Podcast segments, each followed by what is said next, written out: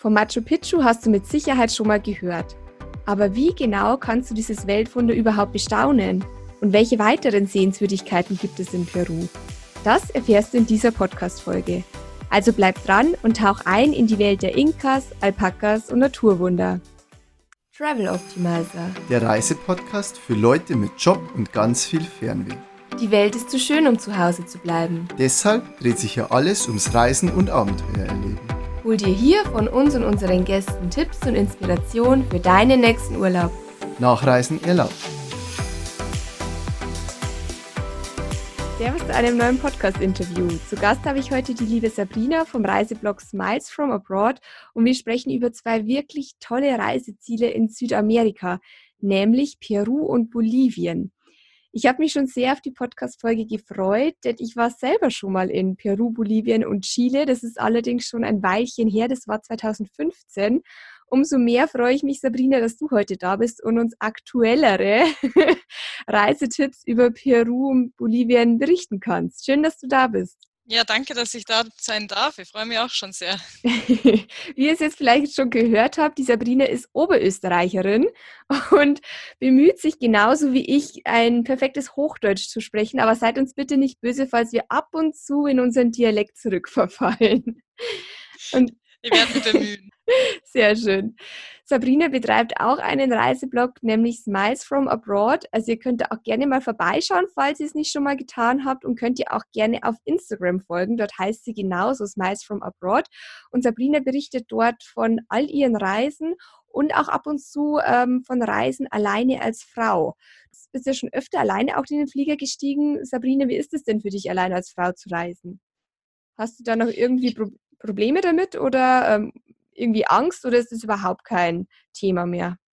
Also meistens eigentlich war es bis jetzt immer eine gute Erfahrung. Ähm, man trifft immer ganz, ganz viele Leute und die sind alle super nett und unterhalten sich gut. Und ja, also ich habe immer Freude gehabt dabei. Natürlich irgendwo in gewissen Ländern oder gewissen Städten oder, oder äh, ja, an, an gewissen eher so ein bisschen unsicheren Plätzen. Da ist man dann schon so ein bisschen unsicher, aber äh, im Endeffekt, das ist bis jetzt immer alles gut gegangen. Und ich glaube, das kann auch schief gehen, wenn man zu zweit unterwegs ist. Also ja. Ja, definitiv, das stimmt. Also Hut ab, ähm, dass du als Frau alleine dich dann nicht irgendwie davon abhalten lässt, die Welt zu bereisen, sondern das trotzdem durchziehst. Also wenn es euch genauso geht, dann schaut gerne mal bei der Sabrina vorbei. Dort findet ihr auch ganz viele Tipps zu Reisen als Frau. In dieser Podcast-Folge sprechen wir aber nicht nur über das Thema Reisen als Frau, sondern über das Reiseziel Peru, wie ja schon gerade erwähnt.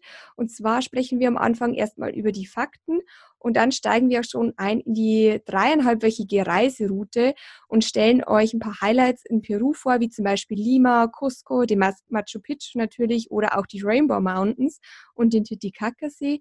Und im zweiten Teil geht es dann weiter mit dem Bolivien-Part.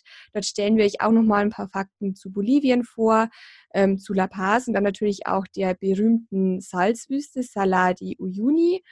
Und ähm, dann sprechen wir auch noch über Essenstipps, vielleicht weitere Routen und Sehenswürdigkeiten in Peru und Bolivien und die Optimizer-Tipps. Und jetzt würde ich sagen, verlieren wir gar keine Zeit. Es gibt nämlich viel zu erzählen. Und wir legen gleich mal los mit den Fakten. Sabrina, wo liegt denn jetzt eigentlich Peru genau und wie kommt man da am besten hin? Ähm, Peru liegt an der Westküste in Südamerika und grenzt an die südamerikanischen Länder Kolumbien, Bra Brasilien, Bolivien, Chile und Ecuador. Ist also umrundet von einigen anderen Ländern, die man so kennt. Mhm. Ähm, wie kommt man hin? Also ich in meinem Fall bin äh, vorher nach äh, Chile und Argentinien gereist. Also ich war schon ein bisschen länger dort, aber mein Freund ist dann nachgekommen in dem Fall und der ist äh, mit einer Airline äh, direkt von Österreich, also von Österreich nach Bogota und dann in Bogota umgestiegen, also ist in Kolumbien, ähm, umgestiegen nach Cusco. Mhm. Und wie lange ist man da jetzt unterwegs? Naja, also nach Südamerika, der Überlandflug, der ist so wie wenn man nach Nordamerika fliegt, also irgendwas zwischen 10 und 12 Stunden, glaube ich. Also ich glaube eher 12 Stunden. Ähm, mhm. Ja, und dann natürlich, wenn man umsteigen muss, und meistens muss man das wahrscheinlich, außer man nimmt eher nicht die günstigste Verbindung, aber wenn man jetzt einen günstigen Flug hat, dann wird man wahrscheinlich nicht direkt fliegen. Also genau. Okay. Also am besten äh, ist dann wahrscheinlich die Verbindung von Deutschland aus nach Lima, also äh, in die Hauptstadt von Peru, richtig? Genau, also wer unsere Reiseroute, die wir jetzt hier vorschlagen heute, ähm, nachplanen möchte, die ähm, startet in Lima. Äh, man mhm. kann natürlich auch in Cusco wegstarten, aber da muss man meistens dann auch in Lima umsteigen. Also Lima ist ja die Hauptstadt Perus und da kommt man am leichtesten hin. Mhm, genau. Oder man plant halt dann gleich einen Gabelflug, wenn man jetzt wirklich Peru und Bolivien bereisen möchte und fliegt dann eben nach Peru und von Bolivien aus zum Beispiel zurück. Aber dazu kommen wir dann später auch nochmal. Wann ist denn ja, jetzt genau. eigentlich die beste Reisezeit für Peru? Ähm, das kommt auf die Region an. Also man hat sehr viele verschiedene Regionen in Peru. Ähm, einerseits ist eben die Region um Cusco, die eben die bekannte, wo Machu Picchu ist und das Sacred Valley. Ähm, die ist so zwischen März und November am besten zu bereisen. Mhm. Zwischen Dezember und Februar ist hier recht viel Regen und dann kann es sein, dass die Wanderwege geschlossen sind und ja, das halt ein bisschen unangenehm ist. Das sonnigste Wetter hat man zwischen Juni und September. Wenn man aber einen Strandurlaub in Peru machen möchte, dann ist eher so Dezember bis April ideal. Mhm. Okay, super. Und wie sieht es jetzt aus mit der Währung und mit der Sprache in Peru? Also muss man zwingend Spanisch sprechen können, um das Land zu bereisen? Also ich spreche ganz, ganz wenig Spanisch und mein Freund genauso wenig. Ähm, wir sind durchgekommen. Es ist natürlich ähm, gerade so Taxifahrer zum Beispiel, die sprechen oft kein Englisch, aber die, die im Tourismus arbeiten, die können dann schon so, zumindest so viel Englisch, dass man sich irgendwie verständigen kann. Mhm. Ähm, die Währung ist peruanischer Soll. Den kann man vor Ort wechseln zum Beispiel von Dollar oder auch von Euro ähm, auf den peruanischen Soll oder man kann auch abheben. Aber was man bedenken muss in Peru und das ist auch in Bolivien oder generell in Südamerika so, ist, dass bei den Bankautomaten vor Ort recht hohe Wechselgebühren sind. Also wir haben da teilweise 5 Euro Wechselgebühren, also Abhebgebühren quasi bezahlt. Mhm, das ist dann mhm. natürlich blöd. Gut, generell die Sprache ist eben Spanisch und ähm, die einheimischen Sprache ist Quechua. Also das ist die Sprache der, der Einheimischen, der Inka und der anderen ja. Völker, die da vor Ort leben. Genau, aber also ich selber kann, kann zum Beispiel auch kein Spanisch, aber ich kann mich noch erinnern, meine Freundin, mit der ich damals ähm, in Peru war, hat äh, ziemlich gejammert, weil die anscheinend einen sehr, sehr starken Dialekt haben. Also selbst wenn man Spanisch kann, heißt es noch nicht, dass man äh, einfach durchkommt. Ja, das stimmt. okay. Wie kommt man jetzt dort vor Ort am besten von A nach B? Also man macht ja wahrscheinlich eher so einen Backpacking-Urlaub. Wenn man jetzt keine Pauschalreise oder keine Gruppenreise plant, fährt man da eher mit, mit Bus oder Taxi oder wie ist das? Ja, das kommt auf die Region oder halt auf das drauf an, was man machen will und wie viel man ausgeben will. Ähm, am leichtesten kommt man jetzt so äh, rund um die Städte oder Innenstädten ähm, mit einem Taxi voran. Die sind eigentlich relativ günstig, ähm, gerade so mit Uber zum Beispiel, wenn man fährt. Ach, da gibt es ähm, tatsächlich auch Uber mittlerweile. Ja, genau. Okay, also, ach, cool. Ja. Und ähm, natürlich gibt es dann auch noch Busse, also es gibt einheimischen Busse, wo man jetzt irgendwie Langstrecken fahren kann. Dann gibt es auch so geführte Touren, die dann eben auch bei gewissen Stops einfach stehen bleiben. Also das macht dann auch Sinn, wenn man einfach was sehen will am Weg. Oder man kann natürlich auch fliegen. Okay, habt ihr das eigentlich damals alles im Vorfeld gebucht oder dann vor Ort? So die Busse haben wir großteils vor Ort gebucht. Wir haben nur einen Touristenbus von Cusco nach, zum Titicacasee genommen. Eben der ist ähm, auf der Strecke ein paar Mal stehen geblieben. Ähm, den haben wir im Internet gebucht und den Rest alles vor Ort. Wie lange wart ihr denn jetzt eigentlich in ähm, Peru während eurer dreiwöchigen Reise? Und wie teuer war das dort? Ähm, wir waren insgesamt äh, zweieinhalb Wochen in Peru und Bolivien. Also wir sind dann anschließend noch nach Chile gefahren.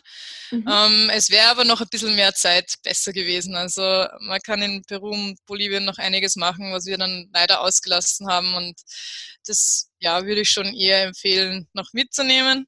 Peru selbst war dann eben so ein bisschen über eine Woche. Okay, aber wir sprechen ja jetzt dann heute über dreieinhalb Wochen Peru und Bolivien. Und was würdest du schätzen, gibt man in der Zeit ähm, aus?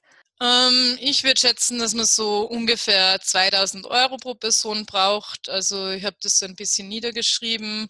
Wir haben für den Flug ähm, 600 Euro in etwa hin und retour pro Person gezahlt. Ich bin eben nach Rom geflogen und dann weiter nach Chile und mein Freund ist nach Bogota und weiter nach ähm, Cusco. Und mhm. für die Unterkünfte haben günstig. wir. Ja, es war, war schon, schon recht okay. Also 600 ja. Euro pro Person quasi, aber ja. hin und retour.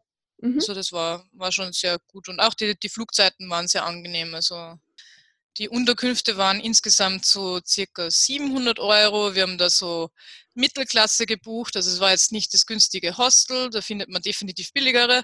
Mhm. Aber wir haben einfach teilweise ein bisschen nette Unterkünfte gesucht. Okay, gut, aber pro Person dann 350 Euro. Jetzt, wenn man sagt, für dreieinhalb Wochen, ähm, das ist ja trotzdem noch sehr günstig. Ja, genau. Es war sehr günstig. um, ähm, genau, dann haben wir noch so Transportmittel, also Transportmittel, Mietwagen, Taxi, öffentliche äh, Transportmittel waren so circa 700 Euro pro Person. Mhm. Ähm, ja, und dann haben wir noch Eintritte und Essen und so weiter gehabt. Also Eintritt in Machu Picchu zum Beispiel ist sehr teuer, auch der Zug nach Machu Picchu ist sehr teuer. Ähm, mhm. das Essen ist grundsätzlich generell eher günstig, ähm, gerade wenn man so ein bisschen auf Märkte geht und so weiter. Aber ja, also man, man kann da schon ein bisschen, bisschen was liegen lassen auch. Also gerade die Eintritte schlagen dann schon teilweise ein bisschen zu Buche. Mhm, mhm. Okay gut, 2000 Euro für einen dreieinhalbwöchigen Urlaub ist jetzt immer noch ähm, in Maßen, aber es ist jetzt vielleicht nicht so günstig wie Südostasien. Ja, genau, wobei man eben sagen muss, also wir haben da jetzt so Mittelklasse gelebt. Wir haben dann doch öfter mal ein Taxi genommen statt irgendeinen mhm. einheimischen Bus, weil es einfach Zeit gespart hat. Ja. Man kann natürlich, wenn man da jetzt irgendwie wirklich mit den ähm, einheimischen Bussen fährt, kann man da natürlich auch noch Geld sparen und wenn man gewisse Sachen auslässt, vielleicht auch noch. Aber gerade eben so wie es ist mit Machu Picchu oder Rainbow Mountain, da kommt man nicht aus, weil da sind halt die Preise festgesetzt und die sind dann doch relativ teuer. Ja, und wenn man schon mal dort ist, dann sollte man sich das auf keinen Fall entgehen lassen. Ja, genau. Aber dazu kommen wir ja gleich. Wir fangen jetzt einfach mal chronologisch an mit eurer Route. Ihr seid ja in Lima gelandet, beziehungsweise du bist ja dann in Lima gelandet. Was kann man sich denn in der Hauptstadt alles anschauen? Wie lange sollte man da ähm, einplanen? Ähm, ich würde so zwei Tage vorschlagen. Ich war nur eine, einen Tag dort, weil ich eben alleine war und Lima als generell eher unsicher gilt. Mhm. Ähm, und da waren so meine Bedenken und deswegen habe ich nur einen Tag eingeplant, aber es gibt dann doch recht vieles zum Sehen. Ähm, Lima hat ein sehr schönes historisches Zentrum mit den Regierungsgebäuden. Da ist der Plaza de Armas, den man unbedingt sehen muss, die Kathedrale, der Regierungspalast und so weiter. Ähm, dann der Plaza de Armas ist auch der Platz, wo ähm, die Unabhängigkeit Perus von den Spaniern bekannt gegeben wurde. Das war natürlich ein ganz, ganz großer und wichtiger Punkt in Peru. Und mhm. ja, dann gibt's noch den Plaza de San Martin, die Basilica Nuestra Señora de la Merced und die Rosenkranz-Basilika. Man, sieht, man, man hört schon, mein Spanisch ist nicht das Beste. ja, also das ist sehr sehenswert. Dann ist noch sehr schön das Viertel Miraflores. Das mhm. ist so eher das Viertel von den, ähm, sage ich mal, Ausländern, also den Europäern oder den Amerikanern zum Beispiel, die in Lima leben. Die wohnen gerne dort. Das ist so ein bisschen ein Innenviertel. Da gibt's äh, die Costa Verde, das sind die Klippen und die Strände bei Miraflores, da kann man auch immer Leute surfen sehen. Das, das war sehr nett. Mhm, und ganz viele der, Paraglider, an die kann ich mich noch erinnern, die sich da eben von den Klippen direkt an der Küste runterstürzen. Ja, bei mir war das Wetter, glaube ich, für das zu schlecht. Ah, okay. bei mir hat es geregnet, also bei mir ist da keiner runter. Aber ja, stimmt, das habe ich auch gehört. Ja, dann gibt es dort noch den Park del Almor, das ist ein ähm, netter kleiner Park eben an der Küste. Und dort ist auch noch der ein Leuchtturm, der ist auch sehr empfehlenswert. Also ähm, ja, das, das sollte man unbedingt sehen, wenn man in Lima ist.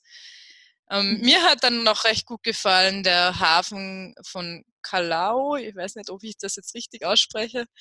Ähm, der wird zwar generell als gefährlich beschrieben und es ist auch eher eine gefährliche Gegend, aber Ähm, dort ist es ein kleines künstlerisches Viertel entstanden, das Kalau Monumental. Mhm. Und das ist einen Ausflug wert. Das sind ganz, ganz viele sehr schöne Graffiti und wirklich tolle Street Art.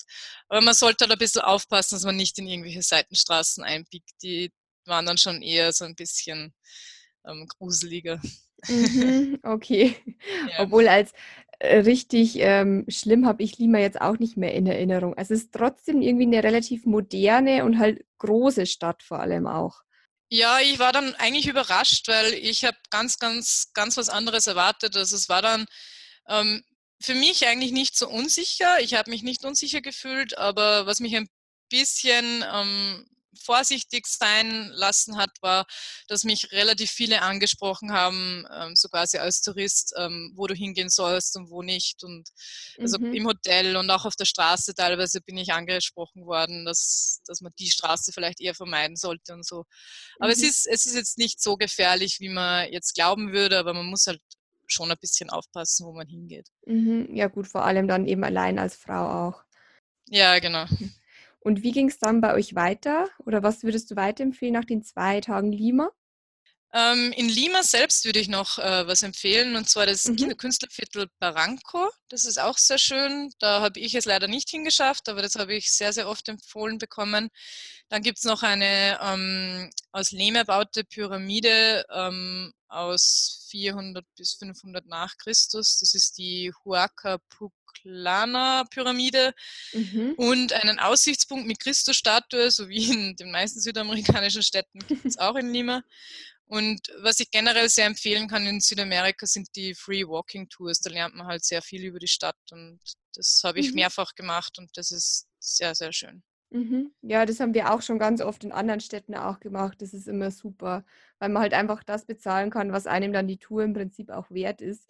Und man lernt ja vor allem auch ganz viele andere Backpacker kennen. Das stimmt. Ja, und das ist meistens dann auch recht lustig gestaltet. Also ja. das, das gefällt mir immer, dass das ein bisschen mit Humor genommen wird auch. Und, ja. ja, definitiv. Ja, nach Lima würde ich dann empfehlen, ähm, über den Landweg nach Cusco zu fahren. Da kann man sich Zeit lassen oder man kann das in drei Tagen machen. In unserem ähm, Plan hier wäre es jetzt mit drei Tagen beschrieben. Mhm. Da kann man zum Beispiel mit so einem Peru-Hop-Pass fahren. Das ist eigentlich ein recht gutes Busunternehmen, das ist eben so ein Touristenunternehmen, aber die bringen einen eben dann an verschiedene Stops auf der Route und da wird eben so die drei Tage Bustour nach Cusco empfohlen mit den Stops äh, Paracas. Das ist eine Kleinstadt an der Küste, wo man eben die Küste ein bisschen genießen kann. Ähm, dann mhm. ein Stopp in Huacachina. Das ist ein Oasenort unweit von äh, der Stadt Ica. Die Stadt Ica ist relativ bekannt in äh, Peru. Und mhm, die, da waren wir der auch. Oasen. mega. Ah ja. Ja, und der Oasenort, ähm, der hat so circa 100 Einwohner, ist, ist eben wirklich mitten in ähm, so einer Wüste, wo rundherum Dünen von 100 Meter Höhe in etwa sind. Also das ist schon, schon sehr beeindruckend. Und dort gibt es dann auch noch äh, so Weingüter, die man auch besuchen kann. Mhm. Da muss man unbedingt so eine Buggyfahrt machen oder zumindest so Sandboarden auf. ja, genau. Das empfiehlt sich sowieso. Man kann übrigens auch Sand-Ski fahren. Ja, genau. Wäre vielleicht besser gewesen für mich statt Sandboarden, weil ich bin ja Skifahrerin. Ja, genau. Und von dort geht es dann weiter nach ähm, Nazca. Da bin ich mir jetzt leider nicht sicher, wie man das ausspricht. Ähm, dort sind ganz viele so Geoglyphen, das sind quasi so Zeichnungen am Boden, die man aus der Luft sehen kann. Also das ist die, die Nazcas, das ist eine Kultur, das sind halt so ähm, Einwohner eben, die, die damals eben so eine Kultur gehabt haben und die haben dann so, so Bilder eben am Boden gemalt. Also die kann man dann aus der Luft sehen und dort gibt es halt auch so einen äh, Stand, wo man hochgehen kann, dass man sich das ansehen kann. Mhm. Und dann quasi geht es weiter nach Cusco. Mhm. Und Cusco ähm, ist ja jetzt sehr bekannt. Vielleicht kannst du kurz erklären, warum das jetzt so eine bekannte Stadt ist auch und was du jetzt äh, Cusco zum Beispiel auch von Lima unterscheidet. Ähm, Cusco ist eben eine Stadt mitten in den Bergen. Ähm, die liegt sehr hoch. Also man muss dort äh, damit rechnen, dass man vielleicht höhenkrank wird. Also mhm. das ist das Negative am Peru, dass man ein bisschen aufpassen muss mit der Höhe, aber das ist, das trifft nur relativ wenig Menschen und ja, es kann einen treffen, es kann einen nicht treffen, da kann man eigentlich nicht wirklich sich vorbereiten drauf. Ähm, mhm. Ähm, und das war eben eine, die Inka-Hauptstadt. Also die Inka sind ja eben das bekannteste Volk ähm, von Peru eigentlich, die eben auch Machu Picchu gebaut haben und viele ganz, also ganz, ganz viele andere Inka-Städten dort rund um Cusco. Und das war eben deren Hauptstadt. Und ja, darum ist es so bekannt. Mhm. Das sind mhm. eben ganz viele so Inka-Städten. Und es ist auch an sich, äh, hat Cusco noch eine ganz schöne Altstadt auch, auch teilweise so im Kolonialstil, richtig? Aber halt auch noch sehr viele ähm, alte Gebäude einfach. Es ist jetzt keine moderne Stadt wie Lima zum Beispiel. Ja, genau. Es ist, ähm, Cusco erinnert ein bisschen an die spanischen Städte, ist eben damals von den spanischen Eroberern ähm, relativ viel ähm, von den Inka also die, die äh, Spanier, die haben ja damals eben dann Peru eingenommen und haben da ähm, die Kultur der Inka zerstört und vieles, ähm, ja, vieles äh, zu Boden getreten und dort dann eben spanische Gebäude aufgebaut. Also es gibt eine Kathedrale und das ist alles sehr schön, auch wenn natürlich jetzt irgendwie die Geschichte dahinter nicht so schön ist, aber es ist eine wunderschöne Stadt. Also Cusco hat mir extrem gut gefallen. Ja, mir auch. Erzähl mal noch ein bisschen, was man sich da alles anschauen soll in und um Cusco. Also in Cusco selbst würde ich dann sowieso empfehlen, mal den ersten Tag eben so ein bisschen Stadtbesichtigung machen mit Akklimatisierung, damit man an die Höhe gewöhnt wird. Vielleicht ein bisschen Kuka-Tee äh, trinken oder Kuka-Blätter kauen. Die sind, sind leider nicht so gut, wie man glauben würde. Nee, das schmeckt irgendwie wie, wie Heu. Ja. ja, und ähm, dann eben, wenn man so einen Stadtrundgang macht, ist eben wieder der Plaza de Armas empfehlenswert. Also den gibt es auch ähm, in Cusco eben, genauso wie in Lima. Ähm, dort sind halt auch die feste Versammlungen und da ist sehr viel Leben und ähm, gibt es viele so kleine Restaurants und so weiter. Mhm. Ähm, dort gibt es auch eine Statue von einem Pachacuti, den spreche ich jetzt sicher falsch aus. Das ist der König vom Inka-Reich gewesen, also einer der, der wichtigsten. Mhm. Ähm, ja, dann ist dort eben die Kathedrale, die ist sehr schön und sehr sehenswert. Ähm, die wurde eben damals von Steinen von den Inka-Städten ähm, erbaut und ja, wirklich sehr sehenswert. Mhm. Dann gibt es dort auch eine Christusstatue, da sieht man dann auch wieder auf Cusco runter, ist auch sehr empfehlenswert, ähm, vor allem in Verbindung mit ähm, einer der Inka-Städten, das ist Sacsayhuaman die li liegt mhm. gleich nebenan, also das kann man super verbinden, dass man das beides ansieht. Dann ähm, gibt es noch äh, wichtige Tempel von den Inka, zum Beispiel den Coricancha. Mhm. Weiß nicht, also wie gesagt, die Aussprache. Man kann es auch alles dann ähm, nochmal auf der Übersichtsseite nachlesen, aber man schreibt es ungefähr so, wie du es aussprichst. Also das passt schon. Ja, dort ist eben auch sehr viel zerstört und nur mehr Mauerreste übrig, aber ähm, man sieht jetzt dort ein Kloster, das dann von den Spaniern erbaut wurde und das dann auch beim, bei einem Erdbeben zum Teil eingestürzt ist. Ähm, sehr empfehlen kann ich den Markt San Pedro. Mhm. Der ist noch sehr, sehr einheimisch. Also viele Märkte in Peru sind extrem touristisch und äh, man kann halt nur mehr Souvenirs kaufen und irgendwelche Ponchos und so weiter. Aber der ist noch sehr einheimisch. Da bekommt man auch ganz, ganz viel ähm, einheimisches Essen von ähm, alten Großmüttern, die da, da kochen direkt am Markt. Das ist ganz nett. Irgendwelche Meerschweinchen am Spieß so weiter. ja, die bekommt man doch dort auch, glaube ich. Mhm. ähm, schön ist auch noch die äh, so eine kleine Nachbarschaft äh, San Blas. Das ist, erinnert so ein bisschen an mediterrane Orte und das mhm. Inka-Museum ist sehr interessant. Okay, cool. Das waren jetzt also so die Sehenswürdigkeiten in Cusco. Und ähm, was kann man sich drumherum noch so anschauen?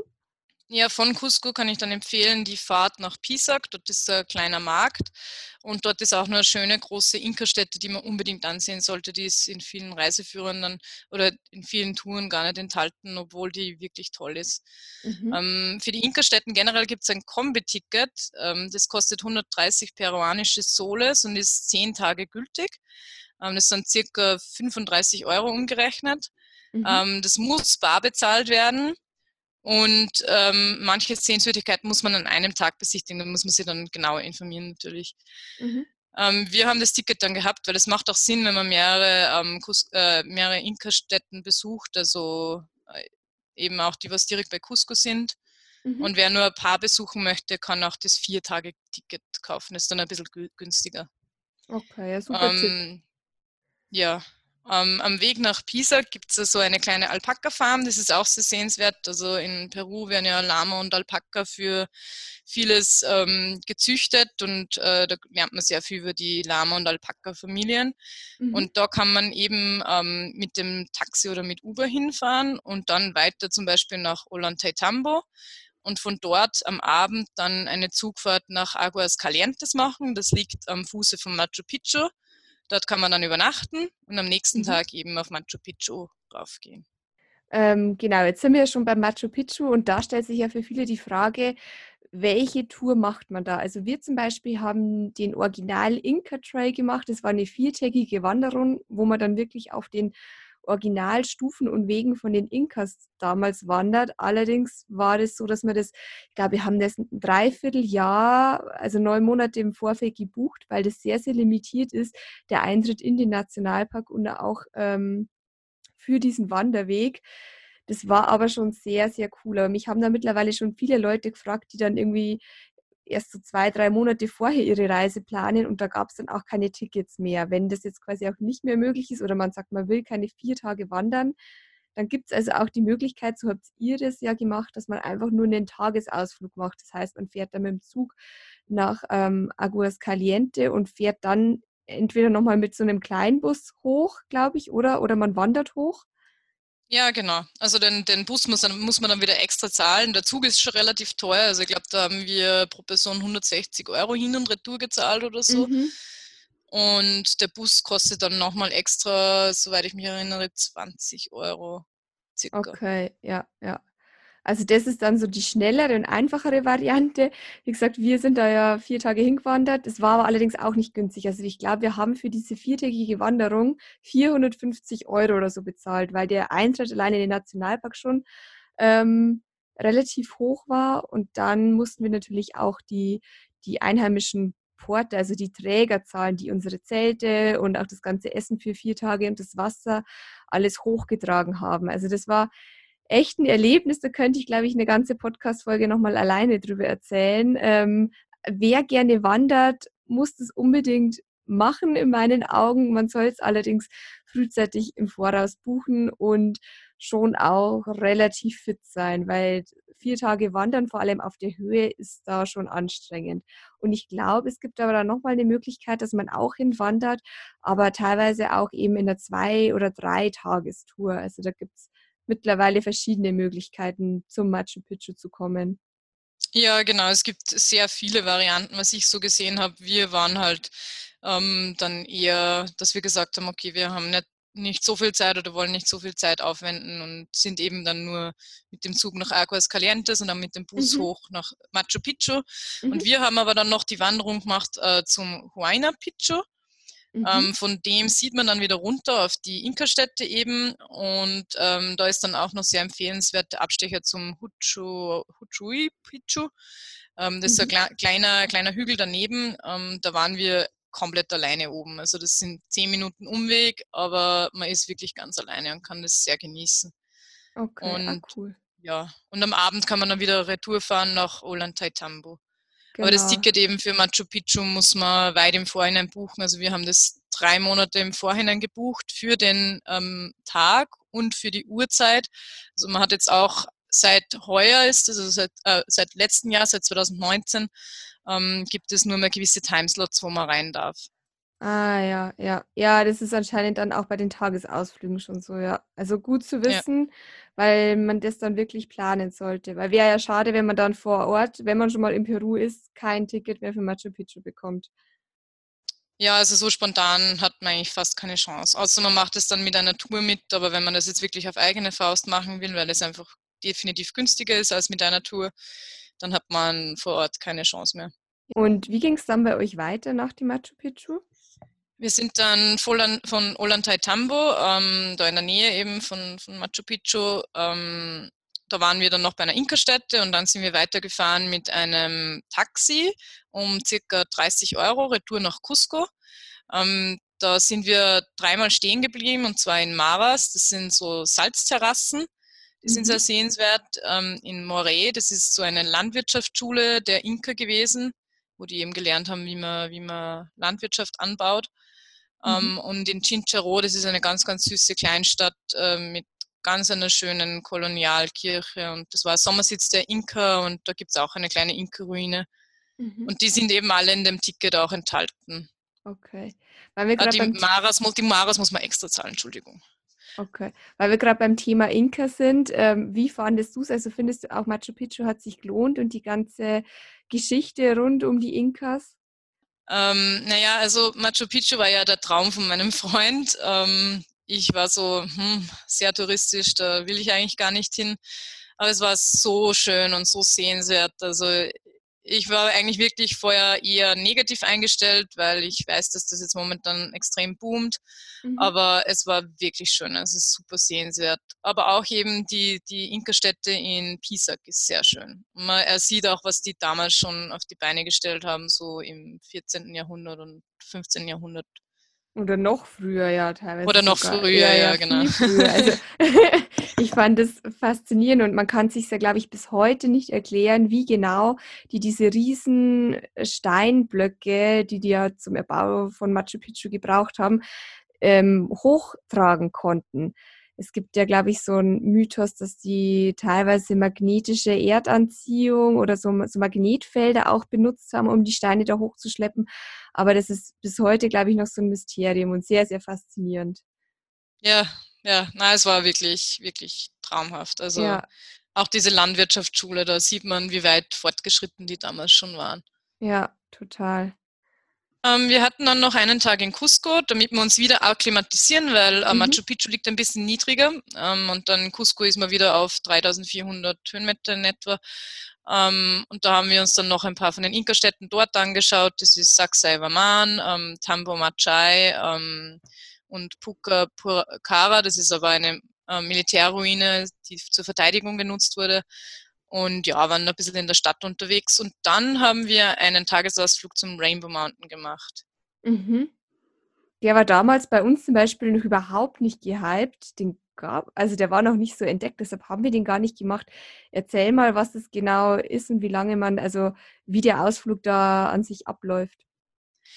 Der Rainbow Mountain ist so ein Berg, der durch die ähm, Gesteinsschichten, die da irgendwie so ineinander ähm, verschachtelt sind, quasi ähm, so ausschaut wie ein Regenbogen. Also ganz bunt und super schön und wirklich, wirklich sehr sehenswert.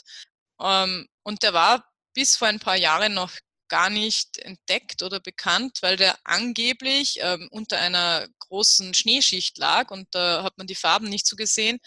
Und die Einheimischen vor Ort haben den zwar schon gekannt, aber eben im Tourismus war der eigentlich äh, damals noch ganz unbekannt und ist, glaube ich, erst vor drei Jahren oder vier Jahren entdeckt worden. Mhm.